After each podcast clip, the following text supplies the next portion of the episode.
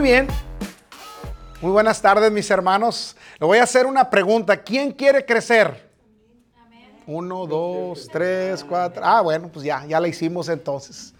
Esto, esto me dice, me presiona enseñarle entonces. Muy bien, pues en el estudio del día de hoy, hoy vamos a, ver la lección número tres. La lección número tres vamos a estar hablando de la fe contra la esperanza. La fe contra la esperanza. Después vamos a aprender que la fe es cuando. Ahora. ¿Se acuerda que ya empezamos a ver algo la semana pasada de eso? Y también vamos a volver a repetir cómo o reforzar, no quiero decir repetir, reforzar, cómo obtenemos fe. ¿Cómo obtenemos fe?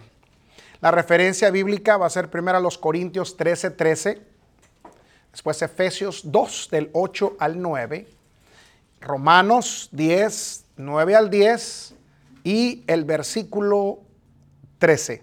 Es bien importante que todas estas escrituras las tenga usted anotadas porque muchas de estas escrituras son fundamentales para ayudarnos a crecer en la fe.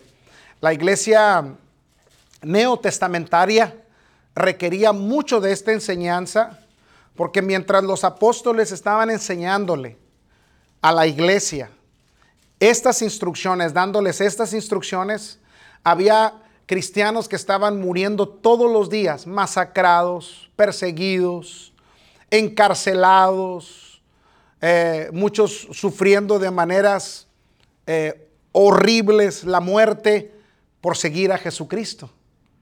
Entonces los apóstoles están bien en serio en esto. Nosotros que no tenemos persecución en este país, a veces tomamos esto a la ligera.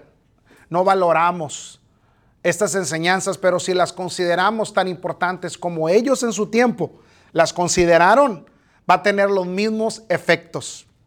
De hecho, si usted lee el libro de Hebreos, por ejemplo, eh, compara a los hombres y mujeres de fe con hombres que Dice, anduvieron en el desierto, sufrieron por boca de leones, eh, eh, eh, anduvieron de nómadas de aquí para allá, errantes, y los compara con hombres y mujeres de fe, porque ellos tenían su mirada puesta en el cielo, tenían su galardón puesto en el cielo, y esa era la fortaleza que ellos tenían. Y eso no ha cambiado. Hoy nosotros tenemos otro tipo de persecuciones.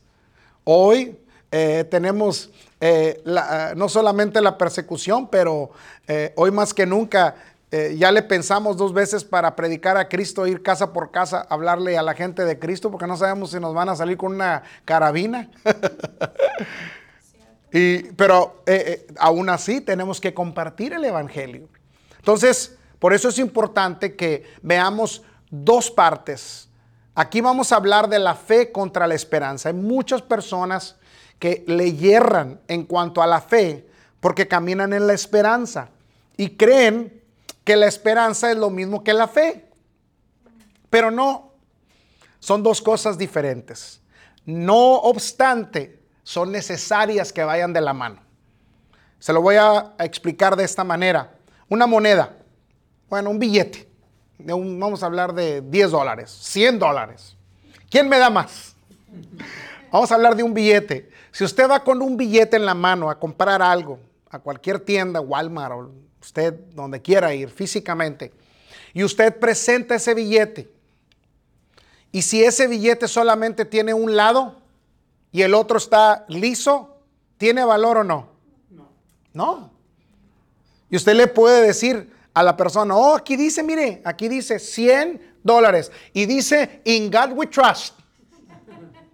Pero le van a decir, sí, pero le falta la aguilita del, otro lado, ¿verdad? Le falta la demás información. Porque un billete se eh, para que un billete tenga valor se requieren los dos lados, ¿no es cierto? Así es esto, la fe y la esperanza son dos cosas opuestas, pero trabajan de la mano. Y cuando las sabemos bien identificar y cómo funcionan, entonces tienen valor. Todos los hombres de la Biblia, todos, usaron la fe y la esperanza. Supieron cómo usarlas, supieron cómo operar en ellas. Estos son eh, eh, plataformas en las que Dios, hermanos, siempre camina y siempre invita a la iglesia a caminar en estas tres verdades, la fe, la esperanza y el amor. imagínense que esa es la carretera de Dios. Si caminamos sobre esa carretera, vamos a llegar a nuestro destino. Vamos a llegar.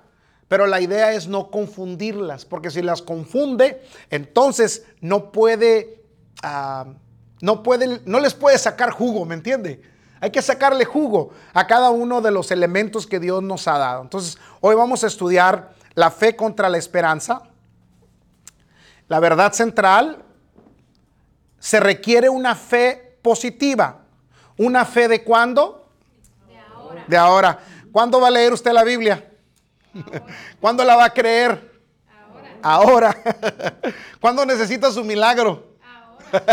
no, Señor, allá en el futuro, allá en el cielo, allá en el cielo, allá en el cielo. No, pues aquí, eh, allá en el cielo, ¿para qué queremos, verdad, la sanidad? Si vamos a estar sanos. Aquí es donde la necesitamos. Aquí es donde, aquí es donde necesita usted pagar la casa, ¿no es cierto? no en el cielo. Así que se requiere de una fe de ahora para obtener resultados positivos. ¿Estamos bien hasta aquí? Ok, muy bien. Vamos a ver primero a los Corintios 13, 13. Primera a los Corintios capítulo 13, versículo 13. Si ya llegó, diga, ya llegué, pastor. A ver, búsquele, búsquele. Algunos hermanos todavía vienen ahí en el tráfico del, del 410 y el 281. Ah, qué feo tráfico ese, ¿verdad? Ahí se atora todo ahí. No, ¿qué dice? Pues yo, apenas vengo por el 10, pastor. bueno, pues apúrele, mi hermano. Muy bien, si ya llegó, ya, ya llegó, diga, ya llegué, pastor. Muy bien, si necesita una Biblia física, ¿qué cree? Tenemos Biblias. El hermano Leon eh, nos donó para eh, la clase de español unas Biblias lindas, muy hermosas, con letra grandecita. Porque es importante que tenga una Biblia física. Yo, mire, la Biblia la tengo bien rayada. hay gente que, hay gente que, eh, eh, que le gusta tatuarse. yo, mire, yo lo único que tatúo es la Biblia. Esa sí la tengo bien rayada. Ah, mire, porque a veces estoy leyendo y cuando se me revela algo, es decir, cuando entiendo algo, le pongo una anotación ahí para que después cuando lo vuelva a leer, vuelve otra vez a cobrar vida eso en mí. Así que Vamos a ver lo que dice primero los Corintios 13:13. 13. Y un día permanecen la fe, la esperanza y el amor. Amén. Ah, pues qué Biblia está leyendo usted entonces. Ándele, gracias por corregirme. ¿Cuándo dice? Ahora. ¿Cuándo? Ahora. Mm, ahora. ¿Cuándo van a permanecer? Ahora. ¿En dónde va? ¿En qué va a permanecer usted? en el ahora. ¿Y qué, va, qué van a ser tres cosas en las que va a permanecer siempre? Después de 10 años, después de 20 años de cristiano, después de 30 años de cristiano, después de 40 años de cristiano, ¿qué vamos a hacer? Ahora, permanecemos, ahora permanecemos, ahora permanecemos. El Señor decía que nosotros somos como el monte de Sión, que no nos movemos, sino que permanecemos para siempre. Aleluya. ¿Cuántos creen esto? Yo soy como de, yo soy de esos. Yo no soy de los que retroceden. Y tengo que esto creerlo. Voy a usar mi fe para creer. Dice, y ahora permanece en la fe, la esperanza y qué? Y el amor. Estos tres, pero el mayor de ellos, ¿qué, es? ¿Se acuerda lo que decíamos ahorita de Gálatas? La fe obra por el amor. El mayor de ellos, ¿por qué dice que el mayor de ellos? Porque este elemento fue el que Dios usó para salvarnos a todos nosotros. Dios tenía toda la fe, Dios tenía toda la esperanza, pero se requería el amor porque nuestro problema, el problema de la humanidad, es que en el amor estábamos separados de Dios. Era nuestra mayor barrera, pero el Señor la conquistó. Por eso es el mayor de ellos. Dice, cada una tiene su lugar. Una y una no puede ser sustituida por la otra. Muchas, hablando de la fe, la esperanza y del amor. Muchas personas tratan de recibir de Dios basados en la esperanza en vez de en la fe. Ahorita vamos a entender mejor esto. Es decir, la esperanza dice un día. Miren, vamos a leerlo. La esperanza mira hacia dónde? El futuro. Hacia el futuro. ¿Cuántos de ustedes creen que Cristo viene pronto? Amén. ¿Verdad? Pero no podemos decir, ahí no podemos decir, yo creo que ya vino.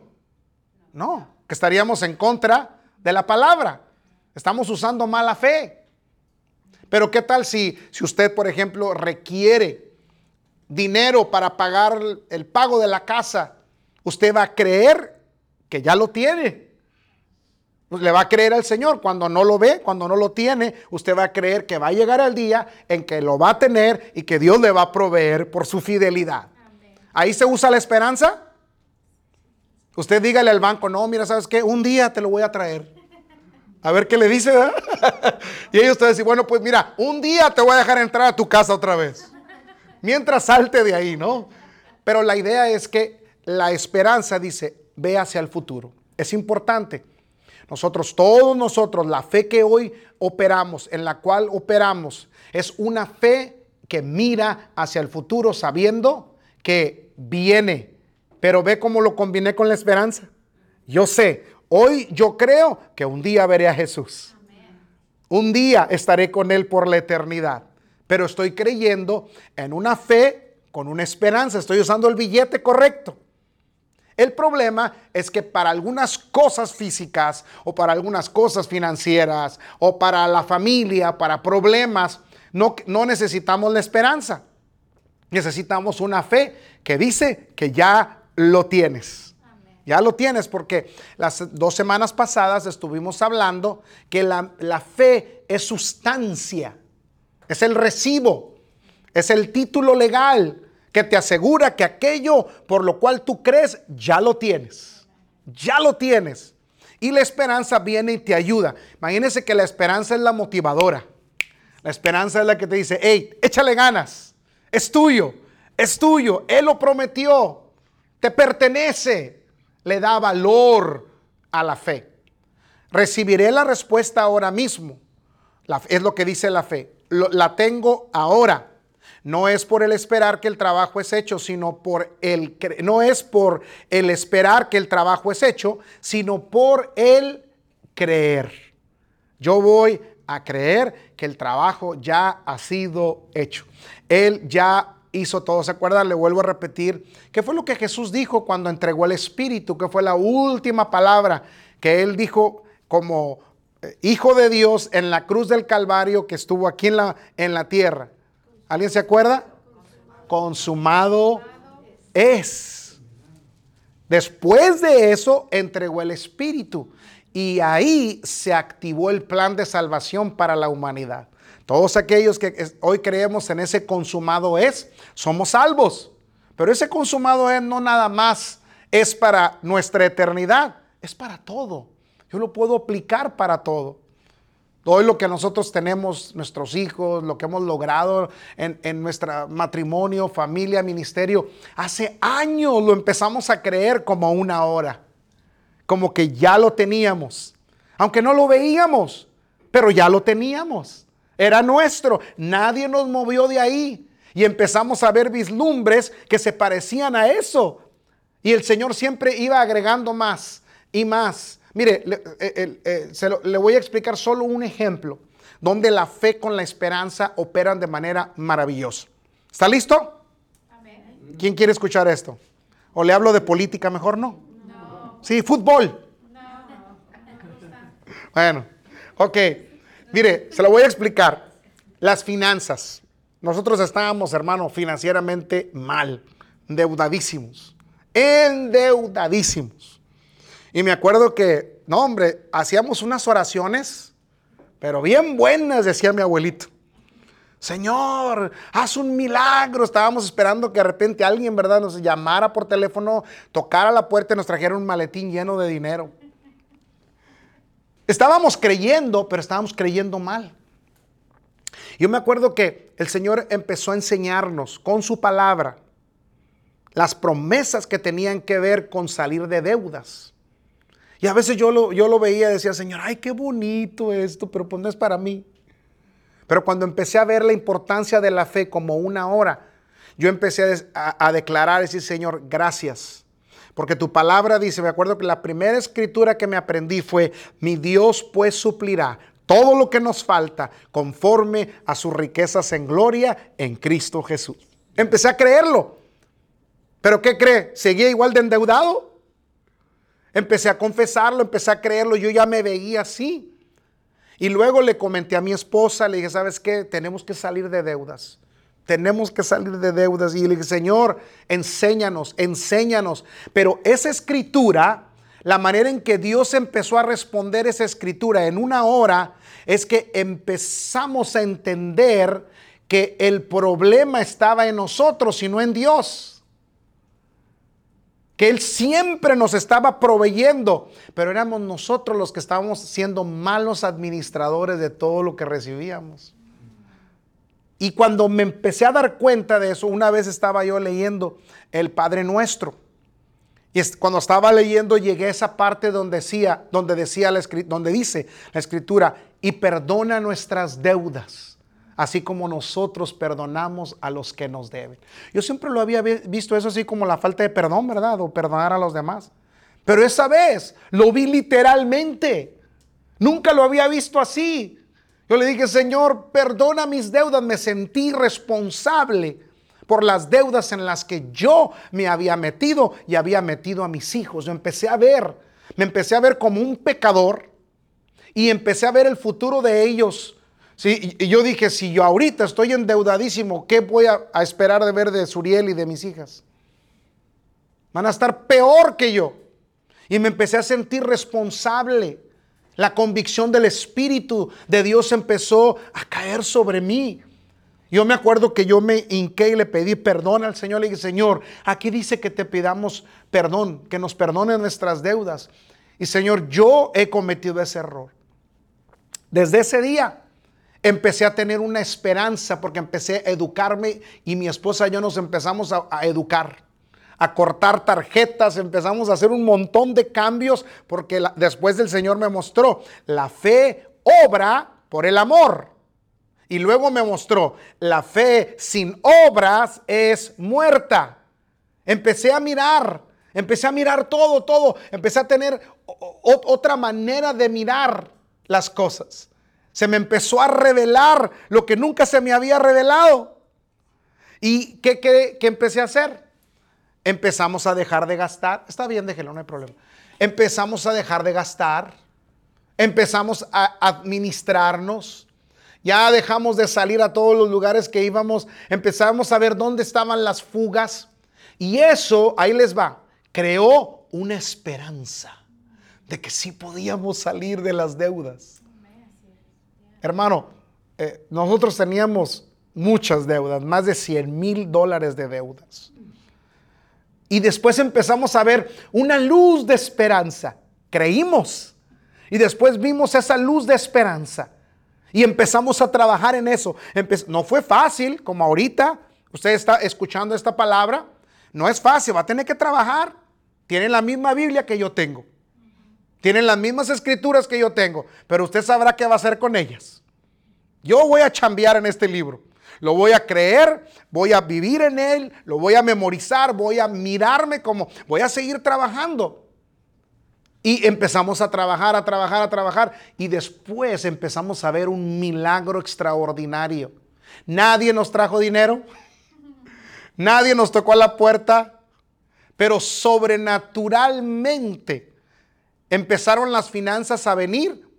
El dinero eh, por lo que trabajábamos nos fue suficiente para poder pagar todas las deudas. En dos años estábamos libres de deudas. Dos años. Ahora, en ese entonces esos dos años a mí se me hacían eternos. Pero hoy digo yo, wow. Ahora tenemos más de 12 años fuera de deudas. So, usted dice, ¿cuál está mejor? Pero ¿con qué y cómo empezamos? Empezamos con la fe. Y luego le agregamos la esperanza. Ve, supimos dónde usar la fe. Una hermana eh, eh, una vez eh, no agarró bien la onda con esto. Una vez dijo, ¿sabes por qué yo me endeudo tanto? Dice, porque ya viene el anticristo y que todo eso lo pague el anticristo. Eso hace 25 años, la hermana no se ha muerto y el anticristo no vino, no ha llegado y sigue igual de endeudada la hermana porque usó mala esperanza, se fija. Tenemos que saber dónde y cuándo usar la esperanza. ¿Hasta aquí vamos bien? ¿Me estoy explicando, hermano? Sí. Ok, bueno, ¿lo va a vivir o no lo va a vivir conmigo? Vamos a usar una fe de ahora. ¿Ok? Vamos adelante. Vamos a ver Efesios 2, 8 y 9. Efesios 2, 8 al 9. ¿Quién está aprendiendo? Yo también estoy aprendiendo con ustedes, hermanos. Si usted em, absorbe todo lo que yo digo de la palabra de Dios, yo también estoy aprendiendo con ustedes porque entre más usted ponga una demanda sobre mí, de lo que estoy enseñando, usted aprende y yo aprendo más y el Señor me da para darle más. Si ya llegó, diga, ya llegué, pastor. No, hombre, nada más el hermano Álvaro llegó. Si ya llegó, diga, ya llegué, pastor. Ya llegué, pastor. Ándele pues, entonces ya estamos aquí. Hermano, yo a veces hago eso para que no se me duerma. Porque después de la comidota que nos dimos, ¿verdad? Como que... Y luego del, del, del el, del aperitivo, ¿qué fue el dessert? Ah, el postre que estaba tan sabroso. Dios mío. Efesios 2, 8 al 9. Dice, porque por gracia un día vas a ser salvo. Ah, no. Ah, entonces ya tenemos la misma Biblia. Eso. Porque por gracia, ¿qué dice? ¿Cuándo? Sois salvos. ¿Por medio de qué? ¿Ve? ¿Cuándo es su salvación? ahora, cuando usted cree en Jesús, en ese momento, ¿qué es lo que cree? Que murió por usted, que Cristo murió por usted en la cruz del Calvario, resucitó de los muertos y está sentado a la, a la diestra del Padre. Esa verdad lo hace libre. ¿Cuándo? Ahora. Dice, y esto no de vosotros, pues es don de Dios. Y luego dice, no por qué, obras para que nadie se gloríe. En otras palabras, la fe es para todos y es gratuita. Mire hermano, le voy, a, eh, le voy a dar un ejemplo muy claro de cómo usar la fe. Por eso el Señor Jesús comparó la fe con los niños. Y él dijo, si te haces como niño vas a poder entrar al reino de los cielos. No significa que entrar al reino de los cielos significa que nos vamos a salvar solamente. No, Entrar al reino de los cielos significa disfrutar de todos los beneficios del reino de los cielos. Todos. Si en el reino de los cielos hay sanidad, yo la quiero. Si, no se preocupen, eh, es que no las cargamos a tiempo y, ya se están, al rato van a seguir estas, si, si, eso pasa, si eso, mira, eh, por ahí está un, ese conector, mi amor, se alcanza ahí, se me hace que si la prende, sí, sí prende. Ah, eh, Hermanos, fíjese que la fe de un niño es el mejor ejemplo para nosotros participar de todos los beneficios de Dios. El reino de los cielos es todo lo que Él vino a traer a la tierra. Y usted me dice, ¿qué es el reino de los cielos? Pues lea los cuatro evangelios y se va a dar cuenta que es el reino de los cielos. Dios le va a dar una probadita. El reino de los cielos es sanidad. El reino de los cielos es multiplicación. El reino de los cielos es perdón.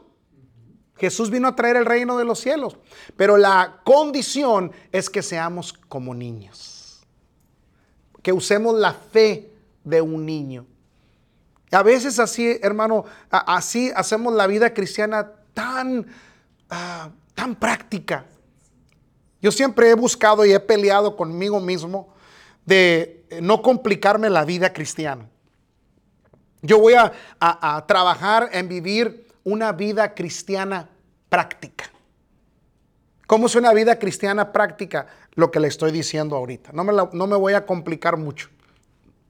Yo voy a caminar en esa vida cristiana práctica. Entonces la fe es ahora. Ahora vamos a ver Romanos 10, 9 al 10 y el 13.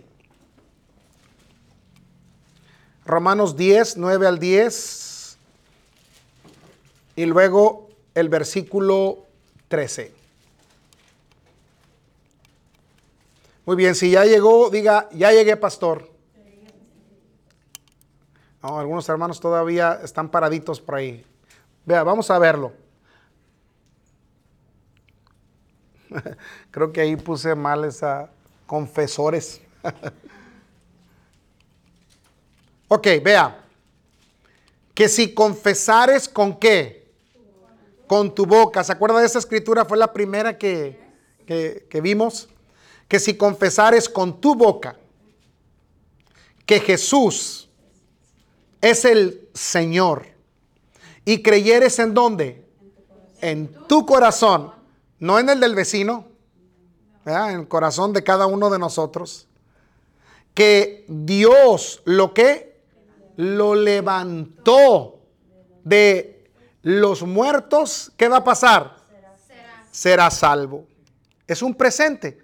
Ahí se efectúa la salvación. Porque con el corazón se cree para justicia, pero con la boca se confiesa para salvación porque todo aquel que invocare el nombre del Señor, un día será salvo. Amén. No, corríjame hermano ahí. Dice, será salvo. En ese momento que usted lo dice, vas a ser salvo. La palabra salvación, hermano, significa más que ir al cielo. Salvación significa paz, viene de la, raíz, de hecho, también hebrea de shalom, Salvación significa, eh, fíjense, una de las, ah, de las raíces de salvación que yo estuve viendo en el griego es ir siempre hacia adelante. Es una idea. Te, crea una idea de que salvación es protección también, eh, es, es, estar eh, en un lugar seguro, estás a salvo de, tiene muchas connotaciones. Pero no solamente para la eternidad, ya tenemos asegurada nuestra eternidad. Pero aquí en la tierra, ¿cuántos de ustedes han visto la salvación de Dios aquí en la tierra en situaciones en su vida? Nada más el hermano Álvaro. Yo la he visto en muchas, eh, en mis hijos hermanos. Mire, hace poquito nos pasó, veníamos desde Brownsville eh, para San Antonio. No, sí, para San Antonio de regreso. Y íbamos ya aquí como a, eh, ¿qué serían? Como unos 30 minutos, 45 minutos. Y eh, de repente el carro empezó a perder presión. Yo le aceleraba y no avanzaba, y no avanzaba el carro. Y le digo, pues, ay, algo le está pasando al carro. Y le aceleraba y otra vez. Hasta que me tuve que parar pero antes de pararme veo que empieza una línea de autos como que había habido un accidente. Entonces yo me paro, lo apago, lo prendo otra vez y avanzo y sigue avanzando el carro, pero ya no le pude dar recio porque ya estábamos en la línea. Y después como a, a la milla y media había un accidente que acababa de pasar a la derecha.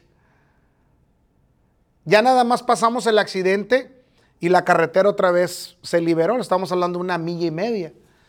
Y pasamos. Y cuando ya la carretera empieza otra vez a librarse, le digo, pues sabes que le voy a acelerar a ver si otra vez vuelve a funcionar. Y acelero y el carro funciona como si nada hubiera pasado. Yo le digo a mi esposa, aquí podemos creer dos cosas. Le digo, si no somos gente de fe, vamos a decir, no, pues algo estaba fallando el carro y y ahorita le voy a explicar por qué. Pero la segunda era, ¿sabes qué? Dios nos detuvo el carro. Porque había ese accidente o quizá era para nosotros. Ese accidente. Y yo le digo a mi esposa, vamos a creer la segunda. Vamos a ver su protección. Al siguiente día, a las siete y media de la mañana, estaba yo en la agencia llevando el carro para que me le checaran de todo que me le metieran la computadora y, hermano, el carro estuvo dos días y no le encontraron nada. Dice Mr. Vallejo, ya le checamos todo lo que pudimos pensar. Dice, y el carro está funcionando bien, ya lo corrimos. Entonces le digo, confirmado, era la segunda. El Señor nos guardó, nos salvó. ¿Está entendiendo ahora? Y para ese tipo de salvación requerimos una fe de cuándo? De ahora. De ahora. Los versículos anteriormente citados apuntan al hombre hacia el plan de salvación. Vemos que es por la fe, no por la esperanza, que somos salvos. Es la fe la que nos hace salvos. La esperanza nos lleva a la salvación que ya creímos. La fe, sabemos, nace de dónde nace la fe? De la palabra de Dios. Vamos a verlo. Romanos 10, 17.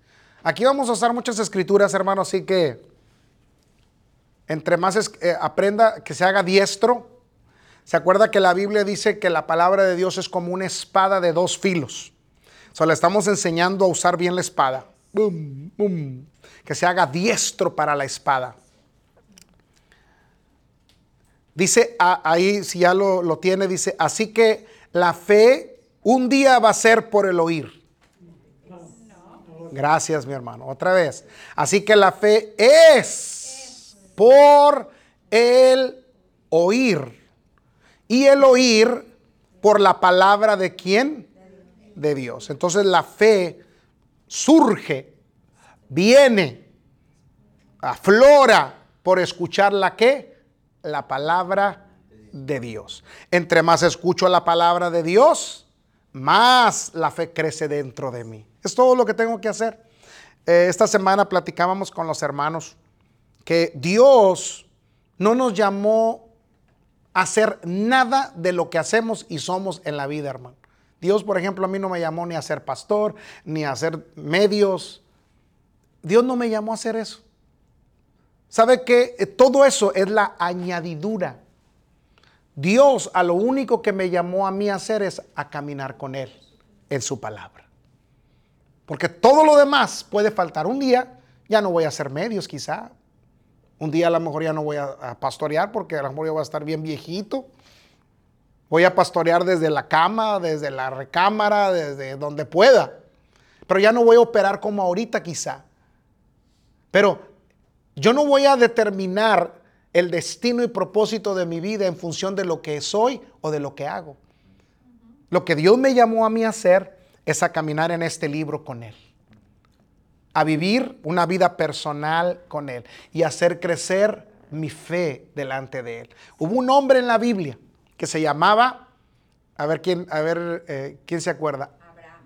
Mm, antes, uno que hasta le ganó a Abraham, Enoch. Ay, andaba cerca, hermana. Enoch. Dice la Biblia que Enoch caminó con Dios. ¿Y qué hizo Dios? Que se lo lleva, ni vio la muerte el hombre. Pero caminó con Dios. Nosotros pensamos que Dios empezó todo esto con Abraham, pero no, Dios ya, ya tenía su gente. Enoch caminó con Dios. Si yo fuera usted, pero como no soy usted, usted es usted y yo soy yo, ¿verdad? Y como yo no soy usted y usted no soy yo, pero si yo fuera usted, yo diría eso con, todos los días. Víctor camina con Dios. ¿Qué le parece si le pone su nombre? ¿Verdad? Como usted es usted, pues diga, diga conmigo. Ponga todos a la misma vez, vamos a decir el nombre y luego vamos a decir, camina con Dios. Una, dos, tres. Víctor camina con Dios. ¿Y qué significa caminar con Dios? Aquí está. Aquí, aquí están los caminos. Lámpara es a, a mis pies tu palabra y lumbrera a mi camino. Jesús dijo, yo soy ah, el camino. Entonces lo único que tenemos que hacer es caminar, porque las cosas vienen, van, el dinero hoy lo tenemos, mañana no lo tenemos, eh, las cosas cambian en la vida, pero lo que nunca cambia es mi caminar con Dios. Y en mi caminar con Dios lo único que voy a hacer es creerle cada día más. Imagínense si yo ahorita le puedo creer a Dios, ¿qué será un Víctor Vallejo a los 99 años? Aleluya. Uh, imagínense dónde voy a estar caminando con Dios. Imagínense las experiencias que voy a tener con Él. ¿Alguien me está entendiendo? Porque estoy viendo y estoy viviendo una fe de ahora. No estoy esperando ir al cielo para entonces gozar de todas las bendiciones de Dios. ¿Por qué tiene que esperarse hasta ir al cielo? ¿Por qué no empezamos a sacarle jugo a esa salvación aquí en la tierra? ¿Qué le parece? Lo reto a hacerlo. ¿Quién le entra? Usted le entra, hermana Pilar. Bueno, pues yo también le entro. Hagámoslo. Se puede. La palabra dice que podemos. Por eso la Biblia dice que todos los hombres de la fe, incluyendo Enoch, al terminar del libro de capítulo 11 de Hebreos, dice, Dios, todos esos, dice, aunque tuvieron un testimonio de haber tenido una fe maravillosa, dice, ellos, dice, ninguno alcanzó lo que se le había prometido. Ninguno. Dice, porque Dios quería perfeccionarse en nosotros. Dice, dejando Dios algo mucho mejor para nosotros. ¿Saben quién es y qué es eso mucho mejor? Cristo Jesús. Porque todos estos personajes de Hebreos 11 son antes de Jesús.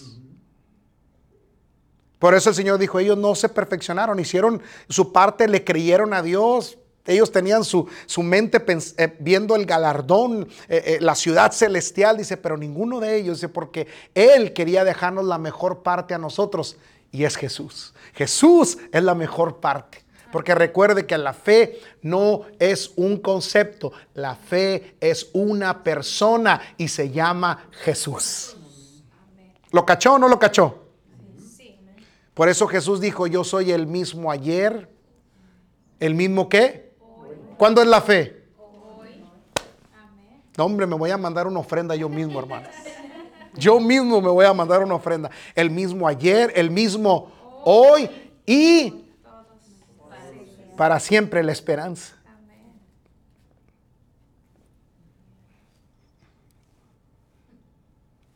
¿Le seguimos o qué? Muy bien. Otra traducción de este versículo dice, la fe es la garantía. ¿Se acuerda de la garantía?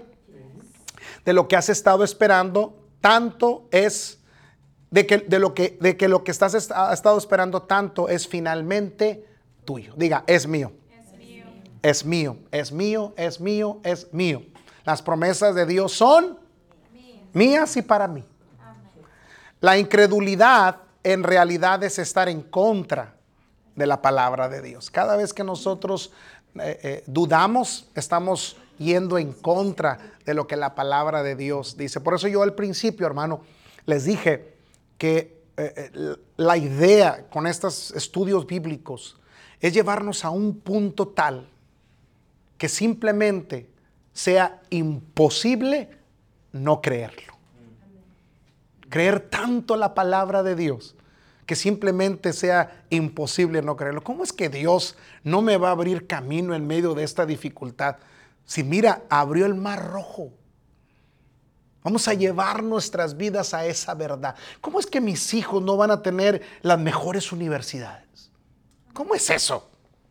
Si mira, la palabra de Dios dice, tus hijos serán enseñados por el Señor y grande será la paz de tus hijos. Vamos a agarrar de ahí. Hermano, esto que yo le estoy diciendo no es algo que yo estoy viendo así como que, ay, gloria a Dios, un día voy a tener esa fe. No, nosotros hemos usado esta fe por años. Ya Dios nos concedió a mi, a mi primera hija graduarse de la universidad ahora en diciembre. ¿Y sabe cuánto pagó por su universidad? cero. Salió sin deudas de la universidad. Pero hace muchos años empezamos a declarar, grande será la paz de mis hijos. Ellos serán enseñados por el Señor. Grande será su paz. Usamos la fe, la creímos como una hora y seguimos esperando. Ya viene mi hija. Síganle, síguenle creyendo. Y ya mi hijo y mi nuera terminan en este, en este año también su universidad, libre de deudas. Pero tenemos que empezar con algo, ¿no es cierto? Cuando estaban chiquitos usábamos todas las promesas del Señor y ahora estamos creyendo con ellos por otras cosas. Ahorita estamos creyendo por ellos por una casa. Señor, gracias porque tú dijiste que íbamos a habitar en casas que otros construirían. Y estamos buscando escrituras que tienen que ver con nuestro futuro de bendición una fe de ahora que espera el momento para que se manifieste, pero ya tengo el título de garantía, ya tengo el ticket que me dice que así será. Ya lo tengo. Dile a tu vecino, ¿ya lo tienes vecino? Uh, Dígale vecino, pues yo sí, ¿y tú? ok, ¿cuántos vamos aprendiendo hasta aquí? ¿Estamos bien? Muy bien. Hay algunos que hablan incredulidad y así están en contra de la palabra de Dios y luego se preguntan por qué la palabra de Dios no funciona para ellos. Mire, le voy a dar un ejemplo. ¿Cómo estás, hermano? Pues hay más o menos.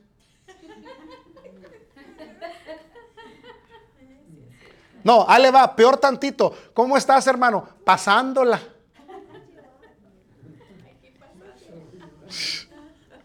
Y hay unos que son tan honestos que hasta dicen, hecho queso, hermano.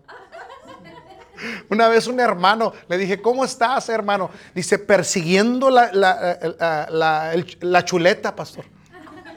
Persiguiendo la chuleta. O sea, trabajando duro, dice, para ver si, cómo comemos. Todas esas son expresiones que no tienen fe. ¿Cómo es que más o menos? ¿Qué estás diciendo?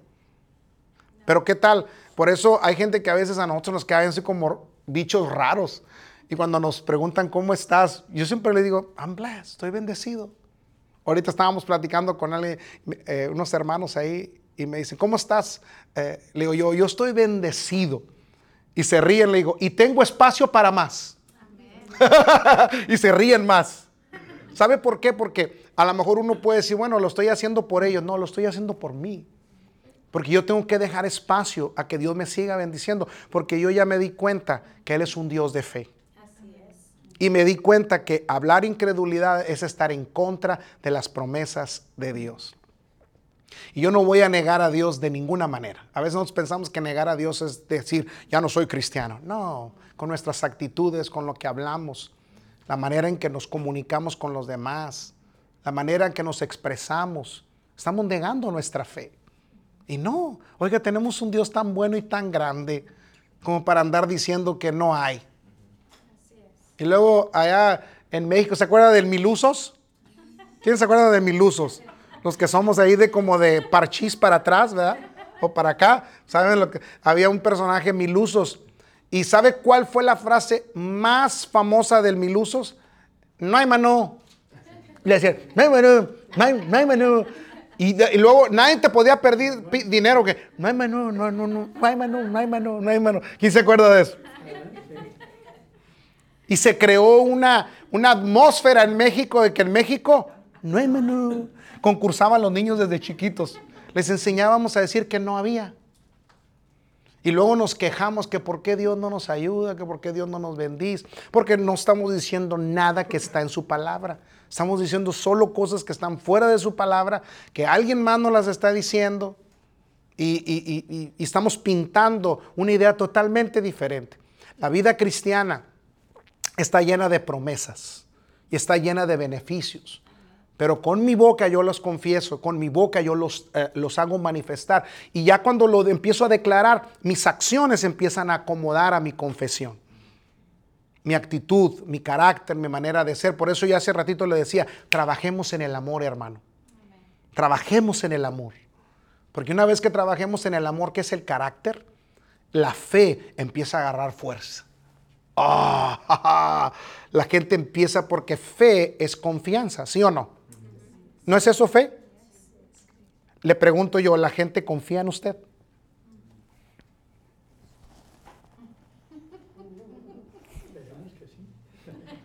Entonces, si, ¿cómo se gana la confianza de una persona? Cuando trabajamos en nuestro carácter, ¿no es cierto? En el amor. Es la única manera que funciona el amor. Entonces, vamos a trabajar en eso. Vamos a sacarle jugo a la palabra de Dios. ¿Vamos bien hasta aquí? Ok, es la fe, no la esperanza, la que puede cambiar lo imposible a lo posible. Es la fe, no la esperanza, la que trae sanidad y victoria. La esperanza es buena en esperar, pero pobre en recibir. Muchas veces he oído gente decir, estoy esperando y orando. O todo lo que podemos hacer es esperar y orar. Se necesita una fe positiva una fe de ahora para obtener resultados positivos. Básicamente es eso, hermano. Todo lo que desde hoy en adelante vamos a, usar, vamos a creer, no lo llevemos a la esperanza. Sepamos cuándo utilizarla. Es, eh, es importante hacernos diestros en esas dos áreas de nuestras vidas. Yo me acuerdo cuando yo era niño, teníamos las reuniones de, oración los miércoles en la iglesia. Y había un tiempo en el que era el tiempo de, de peticiones y acciones de gracia. Y todos los hermanos se les daba un tiempo para que dijeran, y los hermanos se paraban y todos decíamos lo mismo como si ya fuera una, una, así, una poesía, una frase. Yo le doy gracias a Dios por la vida y la salud que me ha dado. Todos decíamos lo mismo. Y le doy gracias a Dios por todas sus bendiciones en mi vida. Y luego eh, pedíamos la petición de oración, pero cuando orábamos por esas peticiones, siempre decíamos, Señor, que se haga tu voluntad y no la mía. Y no hay nada malo de eso. El problema es que a veces ese que se haga tu voluntad lo malinterpretamos y le dejamos una cierta oportunidad a la duda. ¿Sí? Como pueda suceder, puede que no. Y nosotros empezamos a, aprender estas cosas, empezamos a, usar la palabra como una hora. Y cada vez, hay, por eso le digo, hay que saber cuándo usar la esperanza. Hay algunas cosas en las que sí podemos decir, Señor, si es tu voluntad, que se haga. Hay que ser muy sabios cuándo decirlo. Pero hay cosas en las que tenemos que usar una fe de ahora de decir, Señor, ya lo tengo. Yo voy a creer lo que tú dices. Mire, le voy a dar solo un ejemplo. Mire, abra conmigo su Biblia, ya voy a terminar. Primera de Pedro 2, 24. Ese ya es el Nuevo Testamento. Es el apóstol Pedro. Vea, dice, quien llevó él mismo nuestros pecados en su cuerpo sobre el madero, para que nosotros, estando muertos a los pecados, vivamos a la justicia. ¿Y cómo dice ahí? fuisteis, ¿qué dice? Eso viene de Isaías 53, cuando la profecía de Isaías, recuerda. Pero el apóstol Pedro lo está trayendo a la nueva dispensación de la gracia y está diciendo, y por cuya herida fuisteis sanados. No dice vas a ser. ¿Cómo dice? En tiempo pasado hablando de pecado, hablando de salvación, hablando de protección, hablando de todo. Aquí esta es solamente una referencia. Por eso es importante hacer crecer nuestra fe. Cuando hacemos crecer nuestra fe, identificamos qué es fe, qué es esperanza y qué es amor. Y luego vamos aprendiendo en dónde usarlas, cuándo usarlas, cómo usarlas. Y todo lo vamos acomodando en su lugar preciso. Mire, con esto voy a terminar. Un día mi esposa y yo fuimos a un banco y estaba atendiendo ahí de cajera una prima de mi esposa. Y cuando estaba ella ahí cambiamos un cheque, estábamos platicando, yo le digo, oye, muñeca le decíamos en ese sentido, ¿cómo se llama? Eneida. Le digo, Eneida, ¿cómo sabes tú cuando alguien te da un billete falso? ¿cómo identifica los billetes falsos? Dice ya no, hombre, es bien fácil. Le digo, ¿tienes alguna máquina? Dice, no, imagínate, hay gente que nos puede traer un montón de billetes falsos y aquí que los metemos en máquinas y, y en aquel tiempo que nos dijo no, no, estaba tan avanzada la tecnología. Ahora ya lo meten en una maquinita y cosas así. Entonces, ¿cómo sabes? Dice, mira, cuando yo entré a trabajar aquí, dice, los primeras, las primeras dos semanas de trabajo, yo no estaba al frente aquí, nos metían a un cuartito ahí atrás y nos ponían a contar dinero, montones de dinero. Y nuestros jefes, y se nos metían uno que otro billete falso. Y al principio nosotros contábamos todo y les dábamos el total, ¿verdad? Teníamos que agarrar habilidad. Y ellos decían, no, no es, no es tanta cantidad, es menos porque había tantos billetes falsos. Dice, pero no sabíamos. Dice, pero empezamos a contar tanto, empezamos a contar tanto, dice, tan, nos hicimos tan hábiles en, en la textura, dice que cuando de repente sentíamos que ese no era, y lo sacábamos y le íbamos atinando. Y luego dice, ella nos dijo algo que a mí me, ¡pum!, se me abrieron los ojos en lo espiritual. Ella me dijo, es que lo falso se identifica solamente cuando conoces bien lo verdadero. Ahí Dios me reveló una verdad y me dijo, mi palabra es verdad. Cuando tú conoces mi palabra, sabes usar, sabes cómo aplicar la palabra a tu vida, lo falso va a ser fácil de identificarlo en tu vida y el diablo no te va a poder engañar. Hoy lo que estamos aprendiendo aquí, hermanos, es verdad. Todo este libro que le he estado enseñando, ¿cuántas escrituras no vimos hoy? Todo esto es verdad. Aquí está su verdad. Y esta verdad es la que nos hace libres. Entonces, ¿qué le parece si nos metemos a conocer la verdad?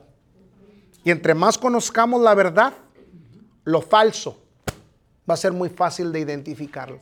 Y aquí no hay de que contestemos preguntas de decir, oye, ¿tú qué piensas esto? ¿Usted qué piensa, pastor? Entre más conocemos lo verdadero, claro, tenemos preguntas, podemos eh, platicar y contestarnos, la verdad, eh, tenemos algo de experiencia en eso y podemos eh, deducir en algo juntos. Pero la idea es de que a veces conocer tanto lo verdadero, que sea parte de nosotros, el engaño del enemigo va a ser identificado así. no solo del enemigo, pero también del mundo. ¿Lo cree conmigo? Vamos a levantar nuestras manos, nada más dígale, gracias Señor por esta palabra.